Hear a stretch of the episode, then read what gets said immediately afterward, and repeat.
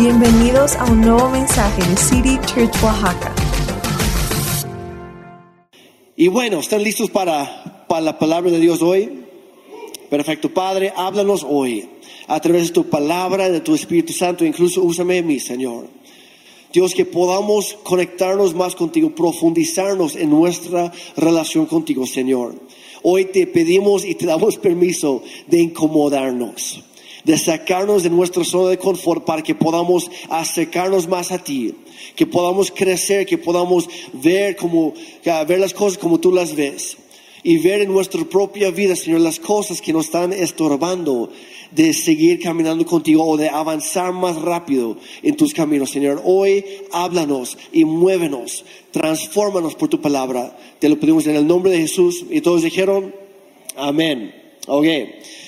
Pues para los que no saben, empezamos cada año con un tiempo específico de 21 días de ayuno y oración como iglesia.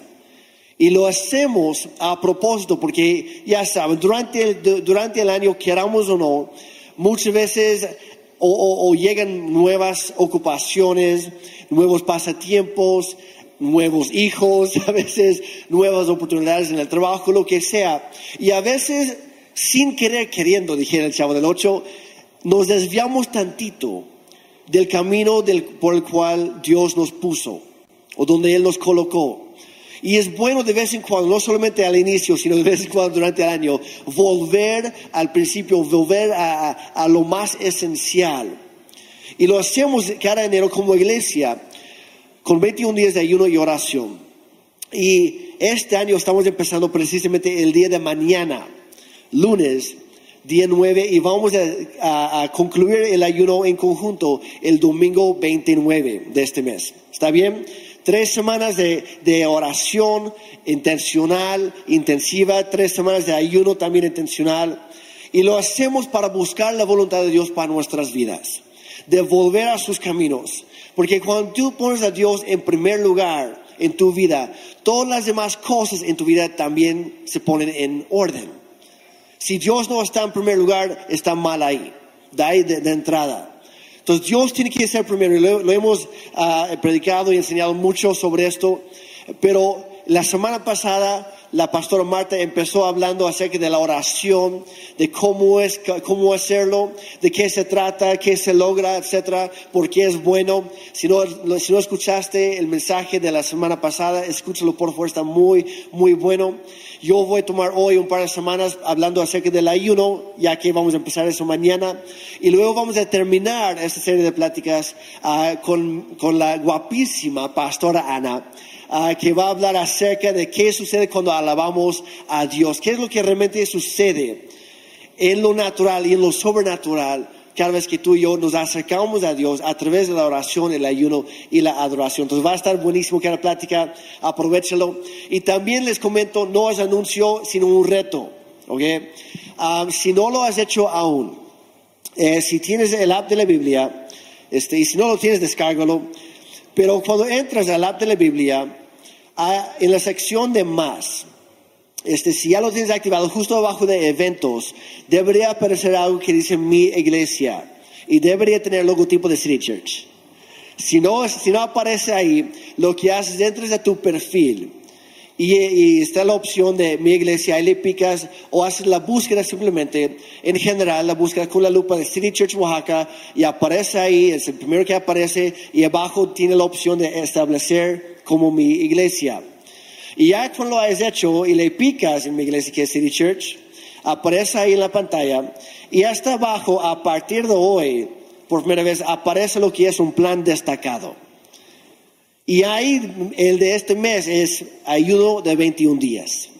Y si le piques ahí juntos, cada día podemos estar estudiando lo mismo, orando lo mismo intencionalmente y que Dios vaya estableciendo sus propósitos en y a través de nosotros. ¿Les parece?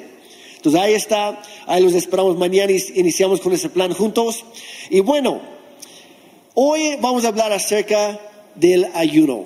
¿Qué es el ayuno? ¿Por qué deberíamos ayunar? ¿Qué se gana haciéndolo? ¿Qué no es el ayuno? Porque incluso a veces pensamos que algo es y mm, siempre no es por ahí. Entonces voy a poner las bases un poquito, la, como digo, la próxima semana vamos a seguir hablando un poco sobre esto para profundizarnos un poquito más en este tema. Pero tanto en el Antiguo Testamento como en el Nuevo Testamento, en la Biblia, vemos muchísimas personas que pasaban diferentes momentos ayunando. Y puedes encontrar todo tipo de personas, obviamente los profetas y, o los sacerdotes, los maestros de la ley, los reyes en diferentes momentos, pero también encontramos pasajes que dicen que el pueblo entero se ponía a, a orar y a ayunar. Incluso hay algunos ejemplos de reyes paganos que se pusieron a ayunar en respuesta al escuchar la palabra de Dios. Entonces el ayuno es algo muy especial, es algo muy poderoso. Y lo vemos también en el Nuevo Testamento. Jesús ayunaba. Sus discípulos ayunaban, los apóstoles ayunaban. La, iglesia primitiva en el, primer siglo ayunaba. Y, vemos que más allá de ser algo que, que se puede hacer pues una vez al año, vemos que en realidad el ayuno, igual que la oración, igual que estudiar tu Biblia, debería ser una práctica normal, regular, continua en tu vida espiritual. Y hay una razón por ello, ahorita vamos a, mencionarlo, pero en la Biblia cuando lees acerca de los diferentes ayunos, porque hay varias diferentes clases, y muchas diferentes personas lo hacían, y, lo hacían por diferentes razones. Nada más voy a mencionar algunos. Algunas personas ayunaban para pedir guianza en la toma de decisiones. ¿Cuántos necesitan sabiduría? Deben ayunar. Lo hacían para buscar ayuda en tiempos difíciles. ¿Cuántos hemos pasado por momentos difíciles? Entonces es momento para ayunar. Ayunaban para clamar para que Dios los liberara de alguna crisis, fuera de sus enemigos, de la opresión, de la esclavitud, de la enfermedad. Y la respuesta era ayunar. Otros lo hacían para, como una manera de acercarse a Dios y escuchar su voz con mayor claridad. ¿Cuántos no hemos anhelado eso? No, no, no saben las veces que, que los chavos o, diferentes personas se me acercan y dicen, Jeremy, me encantaría escuchar la voz de Dios. Digo, ah, pues, ¿qué estás haciendo? ¿Qué, ¿Cómo son tus tiempos de oración? Ah, no, no tengo tiempo para orar. Ah, ah, bueno, pues, ¿cómo son tus tiempos de, pasar un rato en la palabra de Dios, de estudiar, de, buscar qué es lo que Dios te dice? No, es que no tengo tiempo para eso tampoco. No, pues ni se diga entonces cuándo fue la última vez que ayunaste, ¿no? Yo, yo, yo hace rato yo decía, yo, yo incluso me, yo podía jactarme de que yo ayunaba todos los días. Por lo general empezaron la medianoche y por lo menos hasta las 7 de la mañana, todos los días. Yo ayunaba mientras dormía. Por eso se llama el desayuno. Es la primera comida de la mañana, es el desayuno. Todos ayunamos, pero no intencionalmente. El ayunar bíblicamente es cuando tomas un tiempo intencional para dejar algo y buscar a Dios. Y de eso vamos a hablar un poquito el día de hoy. ¿Está bien? Ok.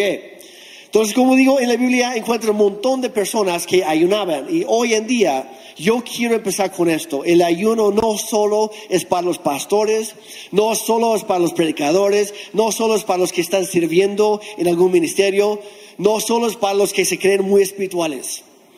El ayuno, igual que la oración, igual que el estudio de la Biblia, es para cada cristiano, para cada hija y cada hijo de Dios. Si tú eres hijo de Dios, el ayuno es para ti, así de sencillo. Entonces, ¿qué es el ayuno?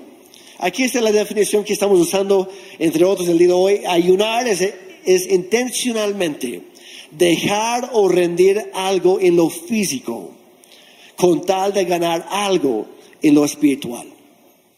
Ayunar es intencionalmente dejar o rendir algo en lo físico con tal de ganar algo en lo espiritual. Y ese algo en lo espiritual es mayor, es de mucho mayor valor de lo que tú estás perdiendo, por decirlo así, lo que tú estás rindiendo a Dios en lo físico. Es renunciar a tus propios deseos naturales para obtener algo mayor en lo sobrenatural. Ayunar, podríamos decir que ayunar es decir no a nosotros mismos con tal de escuchar un sí de parte de Dios. Si tú quieres escuchar la voz de Dios, ayuna. Si tú quieres escuchar, si tú quieres ser guiado por Dios en tu vida, deja de hacer algo. Entrégaselo a Dios, ríndeselo a Dios.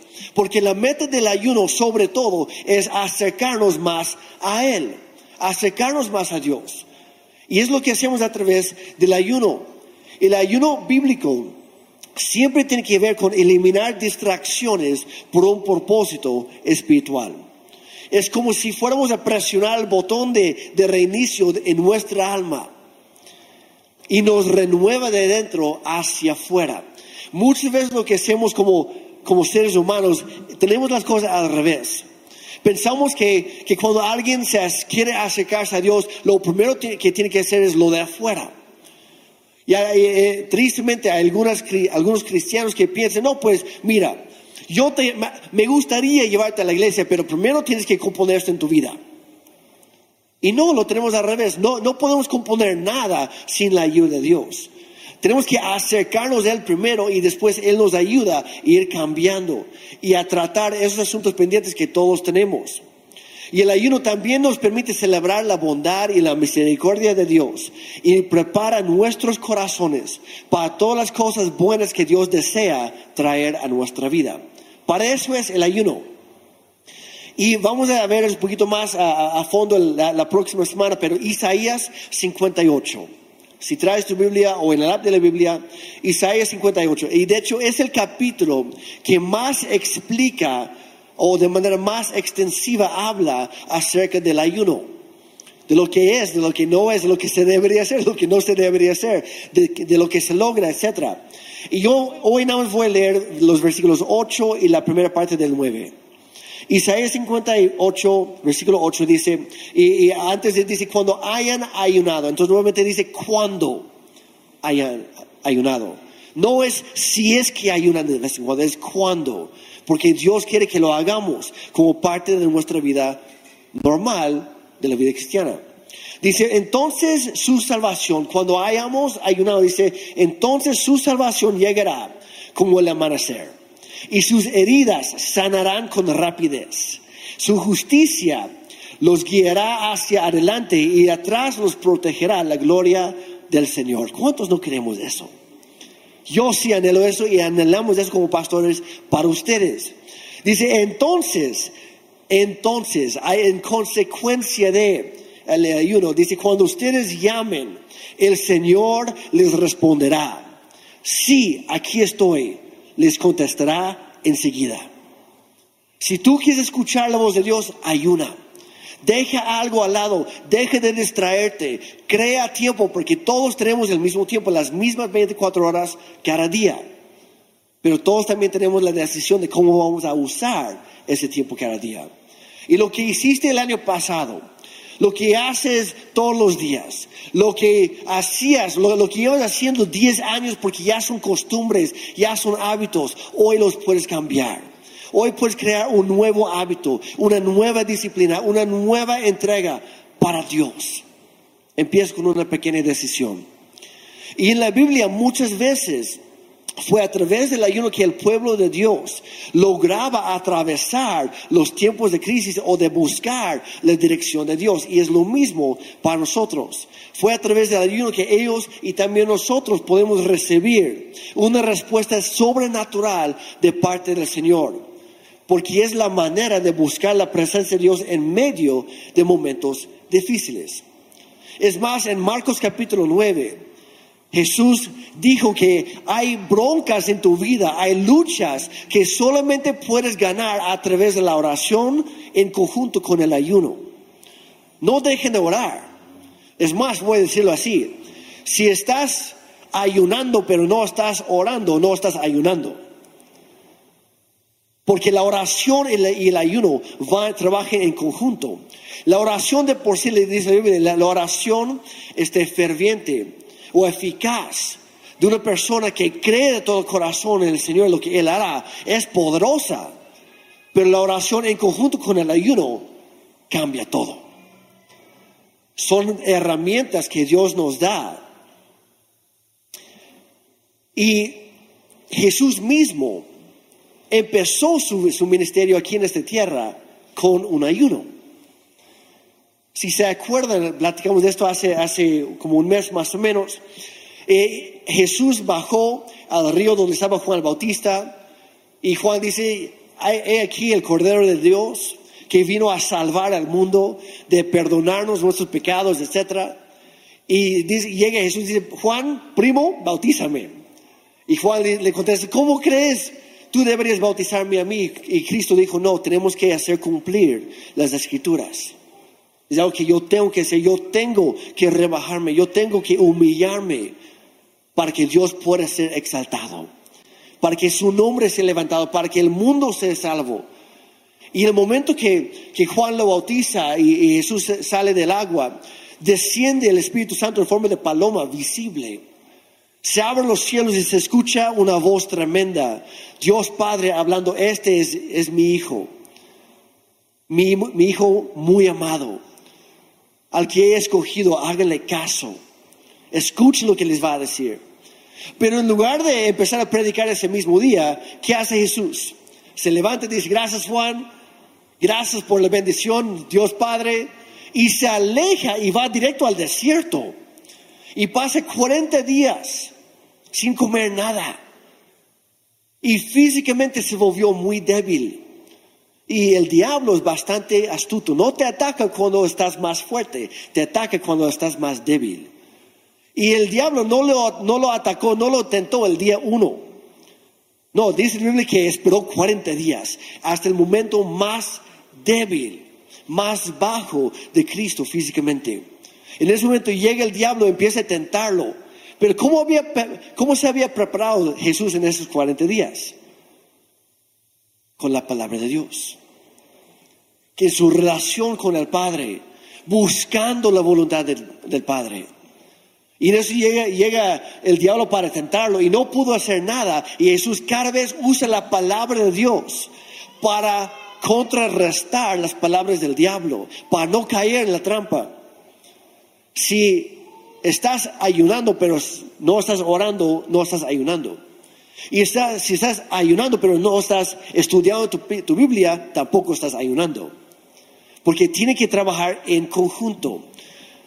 Y cuando venció al diablo en su propio juego, en las tentaciones no, no cayó en ninguna. Jesús sale fortalecido por el Espíritu Santo, dice la Biblia. ¿Y qué hace? Llega directamente a la iglesia, a la reunión que había. Y entra ahí con autoridad espiritual, no exigiendo nada, pero se le notaba que ya lo traía. Y le dan chance de pasar frente. Y ahí tenían las escrituras en, rollos que ocupaban, no, no tenían iPads o algo así en ese momento. Lo tenían en rollos. Y Jesús pide el rollo del libro de Isaías. Y empieza a hablar acerca de Isaías 61. Y habla del propósito de su venida, de su llegada. Y también cita una parte de Isaías 58, cuando habla acerca del ayuno, de qué se debe, debería lograr.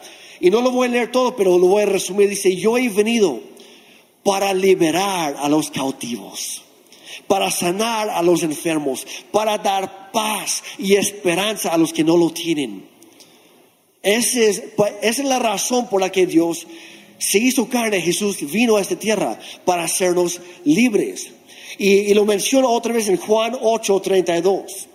Jesús, hablando a las multitudes, dice, y conocerán la verdad, y la verdad los hará libres, ya lo conocen. Pero a veces pensamos, no, pues la verdad es conocimiento, y no, no es cierto. La verdad es una persona. Porque Jesús también dijo en, en Juan 14, 6, yo soy la vida, yo soy la verdad y yo soy el camino. La verdad es una persona y entre más conoces a la persona de Jesucristo, más libre Él te hace. Es imposible encontrar libertad real sin acercarnos a Dios, sin conocerlo a Él. Jesús quiere que seamos libres. Ese es el anhelo, es el deseo de Dios por para cada uno de nosotros como seres humanos. Dos, dos versículos después, Juan 8:34. Jesús contestó, les digo la verdad, yo soy la verdad. Dice, pero todo el que comete pecado es esclavo del pecado.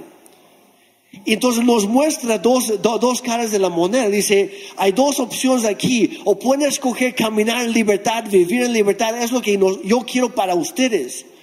O pueden vivir como esclavos. Yo he venido para darles vida y darles libertad. Pero hay alguien ahí que quiere ser lo opuesto, quiere esclavizarlos, es el diablo y lo, hace a través del pecado.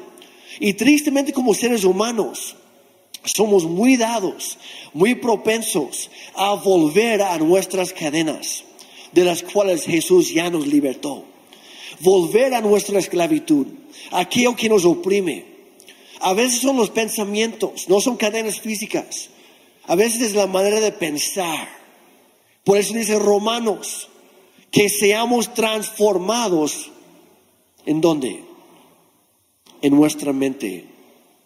Dice, mediante la renovación de, de- su mente. Y eso a través de la palabra de Dios. Tenemos que cambiar el chip aquí, cambiar nuestra manera de pensar, de ver las personas, de ver la, perspectiva que tenemos en la vida a, a base de la palabra de Dios, la cual nos lava por dentro y nos cambia por dentro y por fuera. ¿Están conmigo? Lo hacemos al acercarnos a Dios.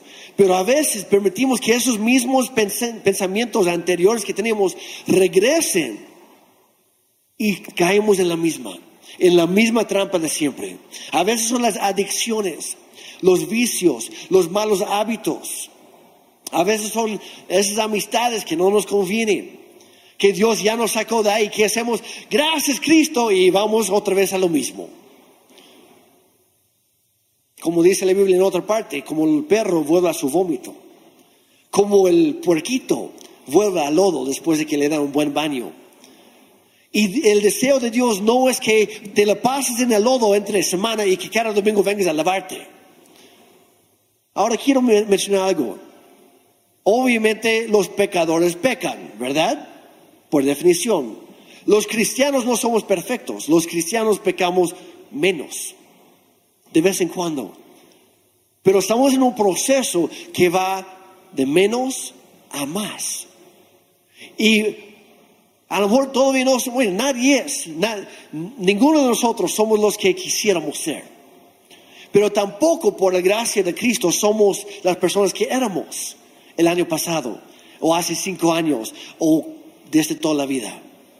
Hay un cambio y poco a poco vamos, vamos avanzando y cada día que permites que Dios entre a tu vida, que te habla a través de la palabra de Dios, a través del Espíritu Santo, que tú respondas a lo que Él te está diciendo, te va cambiando, te va transformando en una nueva creación, dice la Biblia, en una nueva persona. Pero a veces permitimos que surjan cosas en la vida que lleguen a ser un estorbo para nuestra relación con Dios. Pueden ser cosas buenas. A lo mejor te surgió una, una buena oportunidad de trabajo, donde vas a ganar más, pero lo vas a pagar con tu tiempo. A lo mejor tienes nuevas amistades y ya no te sientes solo. Hay un dicho por ahí, mejor solo que mal acompañado, ¿verdad? Hay algunas amistades que no te convienen, son tóxicas. Déjalas. A veces son hábitos, a veces son pasatiempos, a veces voy a decirlo sin ser gacho. Yo sé, no me, no me lo tiene que decir, yo sé que me falta volver al gimnasio, de hecho nunca he sido del gimnasio, pero me falta hacer algo. Ya estoy empezando poco a poco a retomar algunos buenos hábitos, pero hay algunas personas que lo, lo llevan al extremo. Nunca están en la iglesia, nunca tienen tiempo para la iglesia, pero nunca faltan en el gimnasio. No es para criticar, pero hay prioridades. Hay, eh, algunas personas me, me han dicho es que me gustaría diezmar, pero después de la membresía del gimnasio yo ya no me queda nada. Y tiene sus prioridades al revés. Si Dios no está en primer lugar, nada de lo demás en nuestra vida va a estar en orden. Tenemos que poner a Dios en primer lugar y ya de ahí todo lo demás se acomoda. Cuando buscas a Dios por encima de todas las cosas, Él te da, Él te suelta sus promesas en abundancia. Dice, busca primeramente, antes que todo, el reino de Dios y su justicia y todo lo demás te será añadido. ¿Y qué hacemos nosotros? Buscamos todo lo demás y luego pe- pedimos la bendición de Dios. Así no funciona.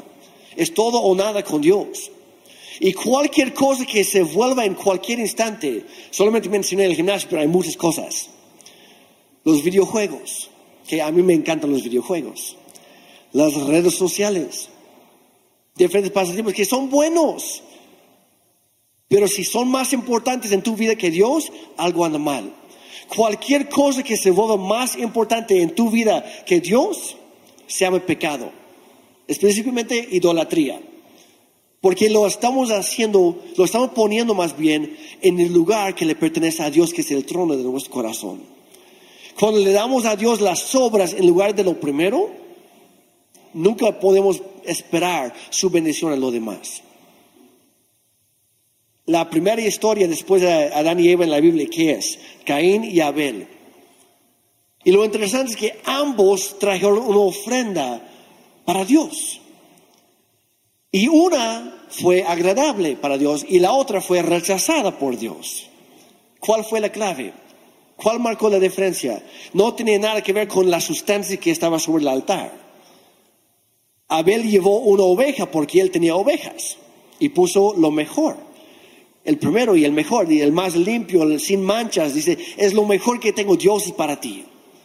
Y Caín no tenía ovejas, no podía dar lo que no tenía. Él lo que era, él era agricultor.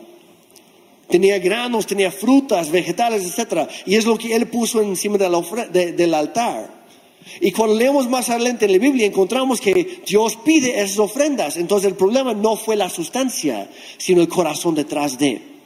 Abel dio lo primero y lo mejor. Caín dio lo que le sobraba. Dice, primero voy a comer yo. Y ya, bueno, eso ya no quiero, ya no se me antoja. A fin de cuentas, ni me gusta la espinaca. Dios, eso es para ti. A Dios no le puedes engañar. Tiene que estar en primer lugar en el trono de tu corazón o nada. Dios así lo pide. Es por eso que aquí enseñamos primero lo primero. Primero lo primero y ya de ahí lo demás sigue. Cualquier cosa, llámese trabajo o carrera, cónyuge, o hijos, las riquezas o posesiones, los logros, el éxito, las amistades, ya mencioné. Sea lo que sea, si es más importante para ti que Dios, es pecado. Y Dios no puede bendecir el pecado. He escuchado muchas, muchas excusas como pastor. Jeremy, me gustaría ir a la reunión el domingo, pero me gustaría ir a la casa hogar, pero me gustaría empezar a asistir a algún grupo de conexión, pero... Y los peros y los peros y los peros de la vida son las cosas que nos roban de la presencia y de la, bendición de Dios. Hay que ordenar nuestra vida. Es por eso que dice en Romanos capítulo 6, versículo 12 y 13. Dice, no permitan que el pecado controle la manera en que viven. No caigan ante los deseos pecaminosos. No sigan pensando de esa manera. No dejen que ninguna parte de su cuerpo se convierta en un instrumento del mal para servir al pecado, porque llega a nuestro amo. Nos volvemos esclavos, como dijo Jesús. Dice, en cambio, y aquí viene lo bueno, en cambio, entréguense completamente a Dios completamente a Dios, porque antes estaban muertos, pero ahora tienen una nueva vida. Así que usen todo su cuerpo como un instrumento, no para el mal. Dice, para hacer lo que es correcto, para la gloria de Dios. Son dos decisiones, o es una o es la otra, así de fácil. Es una decisión nada más. Primero de Corintios 6:12 dice, ustedes dicen, pero se me permite hacer cualquier cosa. Tengo libertad en Cristo, Él me salvó, Él me libertó, ahora puedo hacer lo que quiera, puedo vivir como quiera, a mi manera. No, no puedes. Porque Él te libertó, Él te salvó, ahora perteneces a Él. Y Él es quien manda en tu vida si eres hijo de Dios. ¿Quién manda en la casa? ¿El hijo o el, o el padre? Los papás. Sí, bueno, sí debería ser. Los papás mandan mi casa, mis, reglas, así de fácil. Yo estoy pagando la comida, yo estoy pagando tu celular, lo que sea, así que tu celular me pertenece a mí, yo te lo estoy prestando. Así funciona la cosa, el que manda es aquí arriba. Es Dios porque somos sus hijos. Pero Él no quiere, Él no manda, no exige. Al contrario, Él busca una respuesta a su amor. Y como papás terrenales también debemos actuar así. No exigir, no ser el manda más, sino poner el ejemplo y buscar la respuesta de amor. Entonces, regresando a, a 1 Corintios 6, 12, ustedes dicen, se me permite hacer cualquier cosa, pero dice, no todo les conviene. Y aunque se me permita hacer cualquier cosa, no debo volverme esclavo de nada. En otra versión agrega, poniéndome bajo su poder, permitiendo que me controle esta cosa. Hay que tener cuidado. Sí, hay cosas que son muy buenas, pero que no nos controle a nosotros. Que no caigamos bajo su poder porque estamos bajo el poder de Dios y es uno o el otro. Gálatas 5.1 dice, Cristo nos libertó para que vivamos en libertad. Para, por lo tanto, manténganse firmes y no se sometan nuevamente al yugo de la esclavitud. No volvamos a lo de antes. Marquemos una, una raya que ya no podemos cruzar. Hay que hacer cambios. No como resoluciones de año nuevo de, no, pues este año quiero hacer esto, el otro. Ya sabemos, ya estamos en el día 8, ya se fregó todo lo demás. Ya, ya no lo hiciste. Todos tenemos un buen deseo. La vida cristiana no se trata de un buen deseo. No se trata de una, de una esperanza vacía. Se trata de decisiones día tras día, de entregar nuestra vida a Cristo y hacer lo que Él quiere para nosotros, porque sus caminos son más altos y mejores que los nuestros. Sus sueños son más grandes, son mejores que los nuestros. Él sabe lo que está haciendo y hay que confiar en Él. Así que el pueblo de Dios históricamente ha ayunado como una disciplina regular para buscar a Dios y vivir en esta libertad. Jesús ayunó. Nosotros debemos ayunar porque nos ayuda a poner las cosas en orden en nuestra vida. Entonces ya sabemos qué es el ayuno. ¿Cómo hacer un ayuno correctamente? Ahí es la siguiente pregunta. Pues en primer lugar, no es una dieta. Si tú estás pensando, yo voy a ayunar de todo tipo de comida porque tengo unos kilos de más y ya con eso, para eso es el, no, ese, se llama dieta, no vamos a confundir las cosas. ¿Ok? Sí, si dejas de comer ciertas cosas, naturalmente vas a bajar un poco, es como que algo extra. Pero no lo hacemos por eso. ¿Ok? No, no es una dieta. No pienses, y ahorita vamos a llegar a los tipos de ayuno, pero no pienses en un cierto ayuno con otros motivos. Lo digo por mí. Si lo único que buscas es bajar de peso, te vas a perder de, de la mayor bendición, que es quitarte un peso de encima que es espiritual y volverte más libre. Mateo, en Mateo 6, Jesús dio algunas indicaciones en cuanto a la oración y en cuanto al ayuno. Ya hablamos de la oración la semana pasada, pero voy a, leerlo aquí. Dice, cuando ores, versículo 5, perdón, cuando ores, cuando, no si es que ores, cuando ores. Y lo digo por mí, tiene que ser una, una disciplina diaria. A veces me cuesta orar. Voy a ser honesto. Mi esposa lo sabe. Y voy a decir, me cuesta más orar cuando ella está a mi lado. Porque ella ora mejor que yo, mucho mejor que yo. ¿Cuántos hombres tenemos esposas que oran muy bien? Gracias a Dios por esa bendición. Y la verdad, yo, yo, yo nunca le digo, ¿verdad? Pero a veces yo la escucho y yo, híjole, ¿qué voy a decir yo? ¿Qué voy a agregar yo? Híjole, es que ya lo hizo todo. Y mientras yo, sí, Señor, así es lo que Él dijo. Escúchala, Señor. Yo me pongo de acuerdo con ella, porque donde hay dos o tres unidos. Y me dice, Jeremy, tú ora. Tú empieza, me dice. Y dije, híjole, yo sé lo que viene después. Y me impone, la verdad, estoy siendo muy abierto, muy honesto aquí. No, no es algo fingido. Yo a veces eh, se me da más fácil orar con ustedes, en un grupo de, de jóvenes o lo que sea. Cuando estoy predicando, sí se me da. En casa a veces me cuesta y no debería ser así. El orar, el buscar a Dios, sí cuesta, porque tienes que ser intencional. Y si las oraciones son las mismas día tras día, las mismas palabras, pues ya no viene del corazón y es algo aprendido. Y por eso Jesús habla de esto. Dice, no hagas como los hipócritas, hipócritas perdón, a quienes les encanta orar en público, en las esquinas de las calles y en las sinagogas, donde todos pueden verlos. Versículos antes dice, tampoco oren, pero versículos después dice, tampoco oren, nada más parloteando, nada más diciendo vez tras, lo mismo vez tras vez como hacen los hipócritas. Tiene que nacer del corazón. Nuevamente, si no escuchaste el mensaje de la semana pasada, escúchalo. Dice, les digo, les digo la verdad, no recibirán otra recompensa más que esa, los aplausos públicos. Pero Dios busca otra cosa. Dice, pero tú, cuando ores, nuevamente cuando, no si es que, cuando ores, apártate a solas, cierra la puerta detrás de ti y ora a tu Padre en privado. Entonces tu Padre, quien todo lo ve, te recompensará.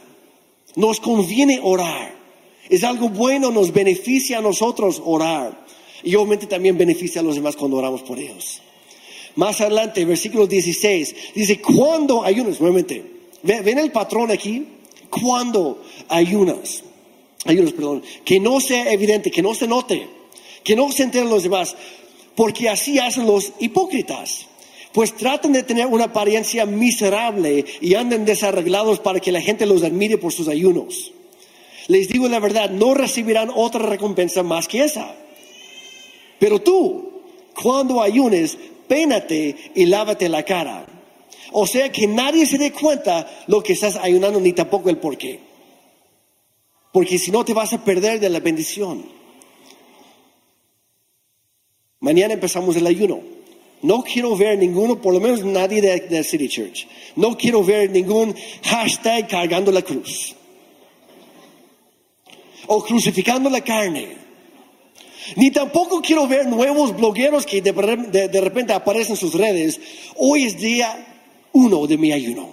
Yo estoy haciendo este ayuno. Acompáñeme y ponle like. No se trata de eso. Para nada. Es entre tú y Dios. Dice el versículo 18. Así nadie se dará cuenta de que estás ayunando, excepto tu Padre, quien sabe lo que haces en privado, no en público, en privado. Y tu Padre, quien todo lo ve, te recompensará. ¿Está bien? Es Jesús hablando, vamos a hacerle caso. Entonces, en primer lugar, no es dieta, es algo intencional. Voy a dejar esto con tal de ganar esto. Dios, llevo meses pidiendo esto, que mi familiar te conozca. Bueno, qué bueno que llevas meses orando. Es momento de ayunar también por ellos. Llevo meses pidiendo por este milagro. Agrégale el ayuno. Llevo tiempo pidiendo esto. Échale ganas también con el ayuno. ¿Me explico? Refuérzalo con el ayuno. La segunda cosa que deberías hacer es preguntar a Dios, Dios, ¿qué es lo que tú quieres que haga? Que no se haga mi voluntad. Quiero bajar de peso. Que se haga tu voluntad de Dios. ¿Cuál es el peso que yo ni me doy cuenta que me está oprimiendo? Y como digo, la próxima semana vamos a eh, indagar un poquito más aquí en Isaías 58, pero cuando lees ahí, contrasta dos diferentes tipos de ayuno. El ayuno que estaba haciendo en ese momento el pueblo de Dios y que no agradaba a Dios y por ende no conseguía ninguna cosecha, ninguna respuesta, porque lo estaban haciendo todo mal. Y luego describe el ayuno que sí agrada a Dios y el ayuno que sí bendice. El ayuno te debería costar. Si es fácil para ti, no es ayuno. Si tú estás pensando, no, pues yo voy a, partir de mañana, yo voy a comer puras frutas y verduras, yo no voy a comer carne por tres semanas. Y resulta que es un vegetariano de por sí. Eso no es ayunar. Si no te cuesta, no es un ayuno. David, el rey David dijo, cuando le, querían, dijeron, ah, me encanta lo que estás haciendo, voy a aportar eso, lo, lo voy a regalar para que tú puedas dárselo a Dios. Y David dijo, no, no, no, yo no voy a ofrecer algo a Dios que no me haya costado a mí. Si es muy fácil, no es un ayuno tampoco. Quiero mencionar rápidamente algunos diferentes tipos de ayuno que manejamos aquí en City Church y hay, hay muchísimos en la Biblia, hay muchos que no están aquí en pantalla, pero si lo pueden poner por favor. Este, hay diferentes tipos de, ayuno. Y este, yo te animo, pregunta a Dios qué es lo que tú pides de mí, qué es lo que tú quieres. Puede ser, por ejemplo, un 21 días de líquidos. Ahora tampoco se trata de agarrar tu pizza, tu hamburguesa, meterlo en la, licuadora. ¿Ok? Tampoco. No, no, se tra- no, es- no son 20 21 días de popote. ¿Ok? Son líquidos, jugos y agua, básicamente. Jugo de verdura también, por cierto. ¿eh? Este, otros son 21 días de frutas y verduras, el ayuno de Daniel. Otros son 21 días sin redes sociales. ¿Cuánto- ¿A cuánto les costaría este ayuno? Sean honestos. O de las noticias, o de muchas cosas. O de los programas de chismes. El que tenga oídos para oír. Hay ayunos físicos y hay lo que se llaman ayunos del alma para des- desintoxicarnos por dentro. Vale la pena. Puede ser día- 21 días ayunando hasta el mediodía. Amor, y voy, a decirlo, si tú estás tomando medicamento y el doctor te dijo necesitas tomar esta medicina con alimentos, hazle caso. ¿Ok? Hazle caso. Pero a lo mejor sí puedes ayunar un par de horas. Entonces ayuna en la mañana, sa- salta el desayuno, por ejemplo. O si tienes que tomar en la mañana y en la noche salta la comida. Lo que tú puedes hacer ahora, sí, si tienes que tomarlo tres veces al, al día, pues no hagas el ayuno de alimentos, haz otro tipo de ayuno, el del alma, lo que sea. Y otro que maneje, que nos gusta mucho aquí, bueno, nos gusta y no nos gusta, eh, es el último aquí, el, el- el 21 días del plan progresivo. Ahora, ¿de qué se trata este plan progresivo? Es lo siguiente, para los que le van a entrar a este, eh, a partir del día de mañana, la primera semana es un ayuno de pan. O sea, ¿vale? Sí, exacto. Hoy se acaba la rosca. Por las buenas o las malas, hoy se acaba. Ah, sé de, algún niño de una familia que acaba de cumplir años hace unos días, si todavía sobra pastel, hoy se acaba el pastel. Si tú cumples el día de mañana, hay algunas opciones por ahí. Este, puedes hacer un pastel de avena, de otras cosas, de maíz. No, no es pan, es, es, es harina de trigo. Y ahora es como tú lo quieres manejar, ha- harina de trigo en general, o harina de trigo con levadura, o ah, harina de trigo, harina ya refinada, harinas refinadas. Entonces tú escoges lo que quieres hacer, pero si tú entras al, progresivo, a partir de mañana se acaba el pan, ya no hay. En la, casa, si tienes perros, regálaselos, ellos no están ayunando. Y lo haces eso por una semana y la siguiente semana le, subes al siguiente nivel. Y ayunas no solamente el pan, sino el pan y lo dulce, los azúcares agregados o los endulcorantes agregados. Entonces no se trata de, la fruta o la verdura que naturalmente tiene. No, eso sí puedes comer, pero ya no le eches más a tu café. Ya no le, ya no, bueno, de por sí de la primera semana ya no puedes comer pastel, pero menos en la segunda semana. Si estás haciendo unos hotcakes de avena, pues ya no le eches miel encima. Ya no le eches tu, tu capa así de grueso de mm, jarabe de maple o lo que sea. Ahí lo quitas. Y la tercera semana le subes otro, otro tanto. Y es sin pan, sin lo dulce y sin lácteos. Yo sé que cuesta. Ahora sí, para la tercera semana, lo siento. El pastel de tres leches no entra ni como. No hay manera de justificarlo. Y voy a ser honesto, a mí lo que, lo que más me cuesta es la tercera semana. A mí, porque a mí, yo- a mí me encantan los lácteos, lo- los quesos, la leche y también lo dulce. De hecho, a mí me cuesta desde mañana. Voy a ser muy honesto. Me cuesta todo. Pero piensa, Dios, ¿qué es lo que tú quieres de mí? ¿Qué es lo que tú me estás pidiendo? No nada más por una ocurrencia, no nada más porque tu cuate va a hacer esto o tal ayuno. Hay otros ayunos, uno que, que he hecho antes, que se llama el ayuno del guerrero. Y es que puedes comer carne, frutas y verduras, pero solamente cuando se pone el sol. Porque los cazadores, los guerreros, durante el día andan luchando. Están, haciendo guerra espiritual. Y ya cuando caiga el sol, entonces ahí sí reponen las fuerzas.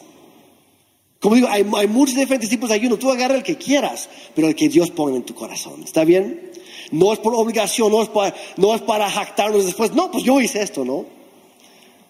No, es para acercarnos más a Dios, buscarle a Él. Pregúntale a Él, Dios, ¿qué es lo que tú estás pidiendo de mí? Ayúdame a ver aquello que está estorbando mi relación contigo, porque yo quiero avanzar. Aquello que está robando mi atención de ti, impidiéndome oír tu voz. Y por eso está buenísimo las redes sociales. Y si quieres hacer un conjunto de varios ayunos, hazlo. Hazlo. Yo sí voy a hacer varios, no es por jactarme, pero yo, yo me doy cuenta que a mí me falta quitar eso y el otro y aquello. Y Dios ya me está diciendo lo que yo estoy predicando. Jeremy, esto empieza contigo. Estás predicando a, ti mismo, ya lo sé. Dios no me lo tienes que recordar, ya lo sé. Pero es una decisión. ¿Qué vas a alimentar? ¿Tu cuerpo o tu espíritu? ¿Tu alma? ¿Qué le vas a dar más importancia? ¿Estás dispuesto a dejar aquello que agrada tu carne con tal de invertir en tu espíritu y edificarlo? ¿En tu relación con Dios? ¿O no? Y como digo, es un, es un compromiso entre tú y Dios. No me tienes que decir, por favor, no me digas. Porque me vas a hacer sentir mal. Híjole, me faltó hacer eso. Es entre tú y Él.